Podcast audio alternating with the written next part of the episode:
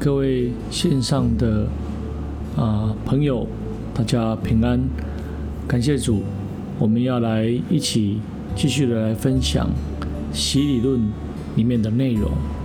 那我们在上一段的里面，我们谈到内在属灵的一个特质。那内在属灵的特质，其实就是因着有着耶稣基督的宝血。有着啊圣灵的见证，并且在这个圣灵的见证里面，因为宝血，因为有着水，所以带来赦罪的一个功效，所以也有也只有借着圣灵所设立并差遣的教会，才可以借着洗礼，能够来完成赦罪的一个使命。那么接下来我们要来谈谈。受洗者罪得赦免的一个新的身份。当我们受洗的时候，基督的血洗去了我们的罪，我们也与基督一同埋葬，来归入他的死。这是洗礼的基本的目的和功用。罪若没有得到赦免的时候，那我们在神的约中，好跟神是没有关系，并且是局外人。而我们的罪洗净之后，我们便与神有了新的关系。所以，当圣经谈到洗礼的时候，便谈到洗礼带给信徒一个新的身份。我们所以可以从这个身份来得到一个了解，就是因我们的罪已经得到赦免，并且被除掉了。这新的生命也是啊，神对每一个信徒的一个呼召，而我们要在这个身份的里面活出一个新的生活。所以，我们要来谈谈重生。在尚未得到基督的血洗之前，我们死在过犯和罪中。我们放纵肉体的情欲跟私欲，随从今世的风俗，顺服在悖逆之子心中运行的邪灵。罪随着亚当进入了世界，死就临到了众人。因为罪的工价乃是死，罪所带来的死，不仅是人在今世结束时肉体的死，也指着在最终。在罪的诠释下与神来隔绝，一个肉身活着的人，可能灵性是死的。罪作王叫人死，所以任何人被罪控制，他的灵性就是死的。这就是全世界人他的一个状态。世人都犯了罪，表明众人都在死跟罪的一个权下。基督在我们还做罪人的时候为我们死，这就是神的爱。神的爱因此向我们显明了。因亚当的过犯，众人都死了；但因着耶稣基督一人，恩典中的赏赐更加倍的来临到众人。在耶稣基督里，我们可以从神领受来到永生的赏赐。当我们受洗归入基督，我们的旧人与他同钉十字架，我们借着洗礼归入死，和他一同埋葬。那曾经做死和罪的奴仆死了，借着基督宝血洁净的能力，我们在洗礼的时候得到新生命。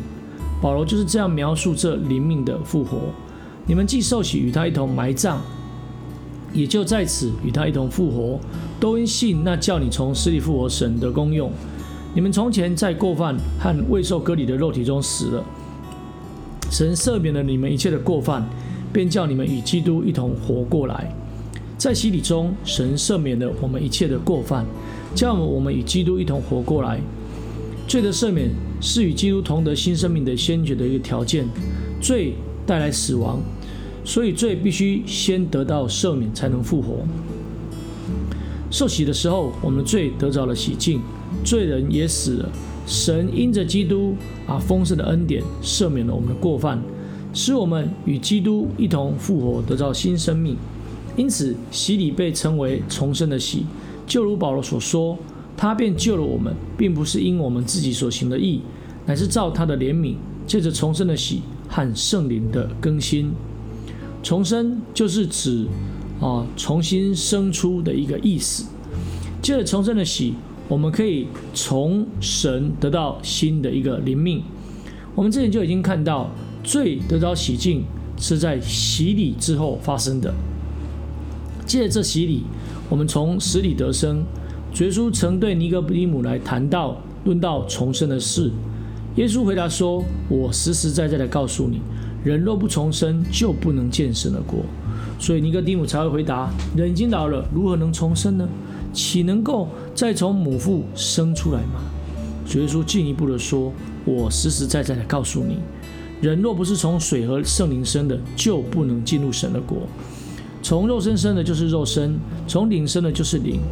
我说，你们必须重生。一个灵性死了的人，不能进入神的国。我们必须在灵里重生，也就是从上头被生出。那么，这重生是神的作为，但不表示重生与有形的世界无关。因为耶稣对尼哥底母说的是地上的事，正如神差的他的儿子来到世上，让我们相信他得到永生。同样，从神来的重生是透过我们所体验的方法来得到的。因此，这灵命的重生乃是从水和灵生的。接着圣灵的工作，一个人在水里受洗的时候，便是从上头而生。既是从神得生命。就要有新的生心态和生活方式。保罗说：“一个受了洗的信徒不可活在罪中。”罗马书六章一节里面这样谈到。这样怎么说呢？我们可以人在最终叫恩典显多吗？断乎不可。保罗说：“不能这样。我们既与基督同埋葬，归入他的死，又复活，得到新的生命。我们在罪上已经死了。”也就没有义务活在罪的权势下，所以保罗继续说：“这样你们向罪也当看自己是死的，像神在基督耶稣里却当看自己是活的。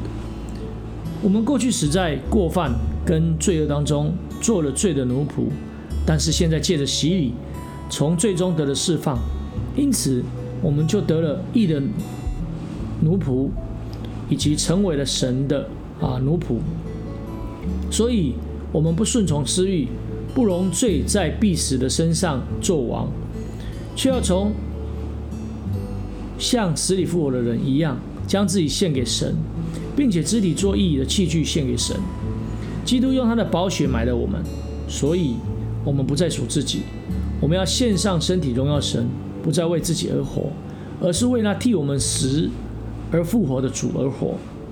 所以，他的圣徒保罗。跟我们有一样的身份，他这样说。保罗说：“我已经与基督同定十字架，现在活着的不再是我，乃是基督在我里面活着，并且我如今在肉身活着，是因信神的儿子而活。他是爱我，为我舍己。这是罪身已死，从死里复活的信徒应有的态度。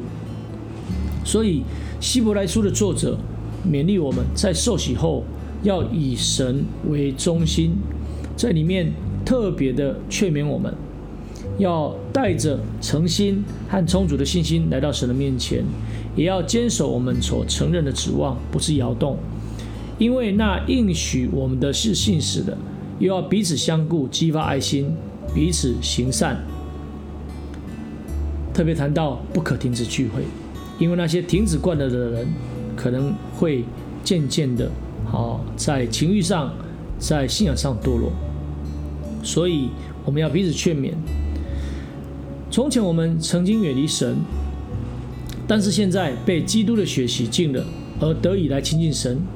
因此，我们现在所过的新生活，是在神面前的一种生活。所以，我们的生活要在爱心跟善事上持续并坚定的导向神的旨意。感谢神，我们在第一段的分享就到这里。那接下来我们会继续来谈成圣跟称义，感谢神，大家平安，大家再会。